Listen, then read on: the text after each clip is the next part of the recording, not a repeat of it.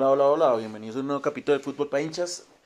Eh, tomé una decisión gracias a un consejo de un gran amigo y es en estas semifinales son partidos tan claves que vamos a hacer uno por cada, un podcast por cada semifinal y hoy vamos a comenzar en este nuevo proyecto con el partidazo que, que tuvimos de Manchester United versus Sevilla.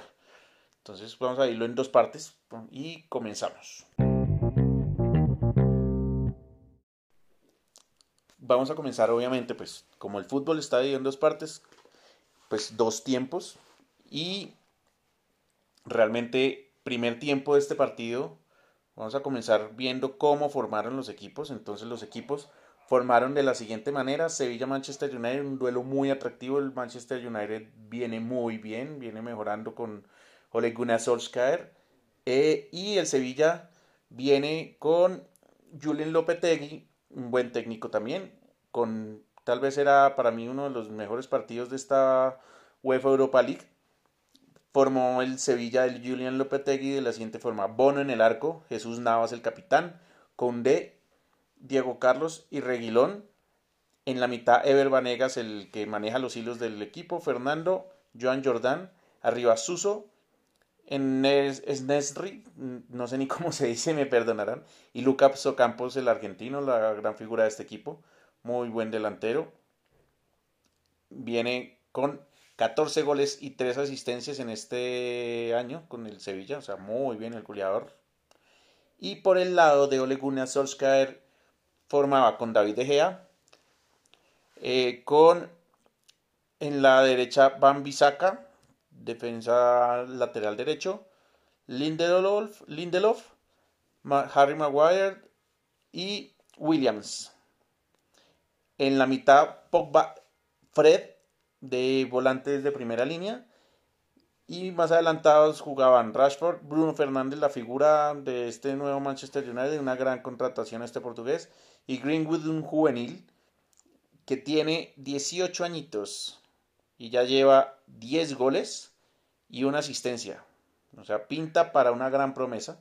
Y en punta, Anthony Martial que pues bueno, recuperan ya para esta fase definitiva a dos jugadores claves, Paul Pogba y Anthony Martial, y arranca este partido.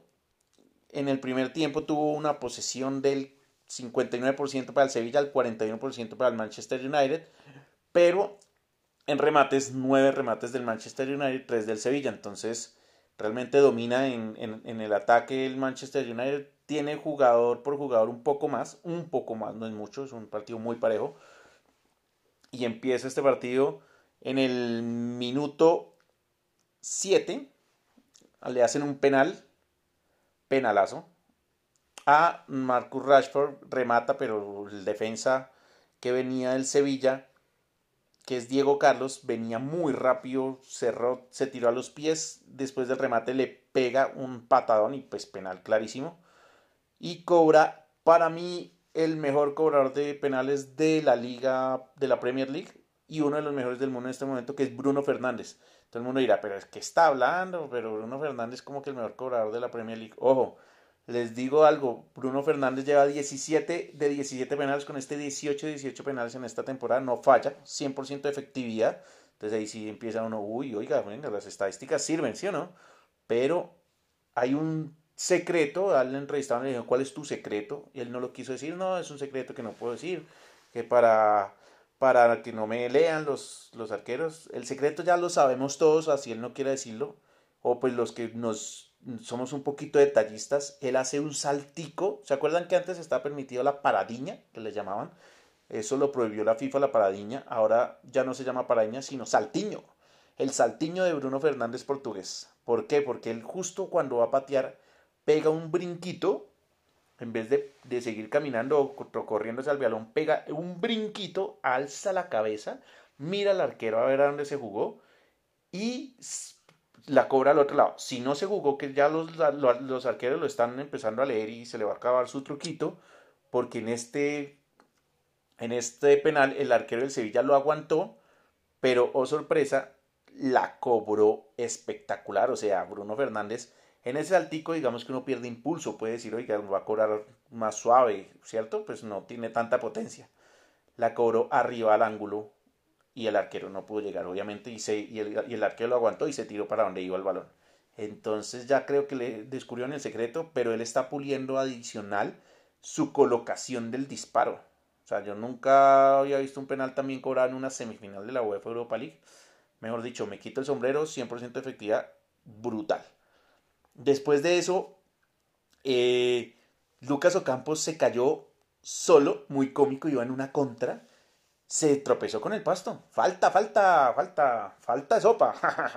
Eh, y bueno, pues ahí hizo pues, ese, ese, digamos que el meme del primer tiempo. Yo digo, ¿será que se encontró un billete de 100 dólares o qué? Porque pues como se tira así al piso solo en una contra. Pero después de eso arregla toda la jugada porque pide un balón abierto, el lateral Reguilón le corre eh, por dentro, se la entrega y el Reguilón tira el pase a ras, el pase de la muerte que llamamos, y gol de Suso. Remate, eh, digamos que a bocajarro, mejor dicho, feliz 1-1, muy buen partido el que se vio en este primer tiempo. Y hasta ahí lo vamos a dejar. Tengo por ahí un dato, un tip de Olegone Azuskar que lo dejaremos para el final si se da. ¿Listo? Entonces, vamos a ver cómo, cómo sigue el partido y cómo, y cómo superamos el segundo tiempo.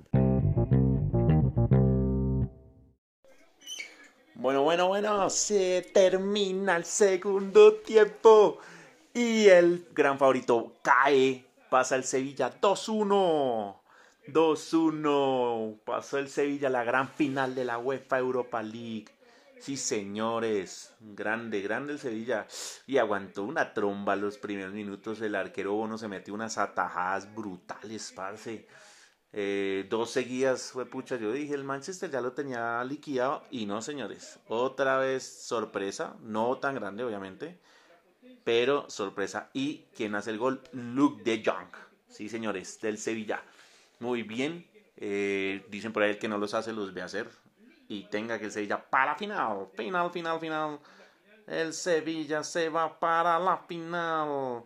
Mañana se define si Inter o Shakhtar. Debería ser Inter. Y ¡oh, finalaza! Vamos a ver, vamos a ver qué pasa. Listo. Entonces ya saben, pasó el Sevilla 2-1. No se dio la estadística que tenía ahí guardadita. Pero bueno, bien, bien, vamos, vamos para adelante, vamos para adelante. Buen partido, lástima al Manchester, le faltó fue definición, le faltó definición. Y hasta aquí llegó este capítulo del podcast. Un abrazo grande para todos. Hablamos mañana para analizar Inter Shakhtar.